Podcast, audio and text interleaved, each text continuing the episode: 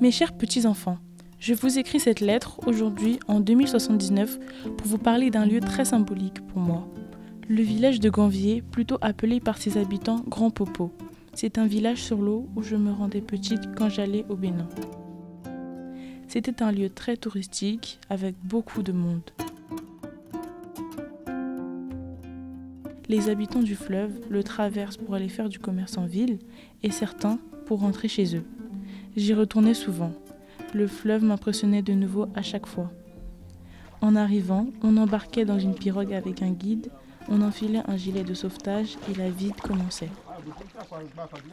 En parcourant le fleuve, on était impressionné par les nombreuses habitations sur l'eau, la vie des habitants, les églises, les écoles, les boutiques de souvenirs.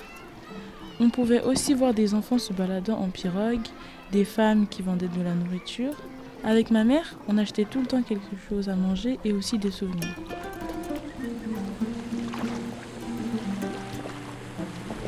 Aujourd'hui, les choses ont légèrement changé. Toutes les pirogues des habitants sont équipées de moteurs ça fait beaucoup de bruit. Il y a beaucoup plus de trafic qu'avant et à cause du réchauffement climatique, l'eau du fleuve s'assèche. Ma crainte pour celui unique, c'est que dans quelques années, il n'existe plus. Qu'il n'y ait plus d'habitants à Grand Popo ou même que ça devienne un village sans eau et donc désert.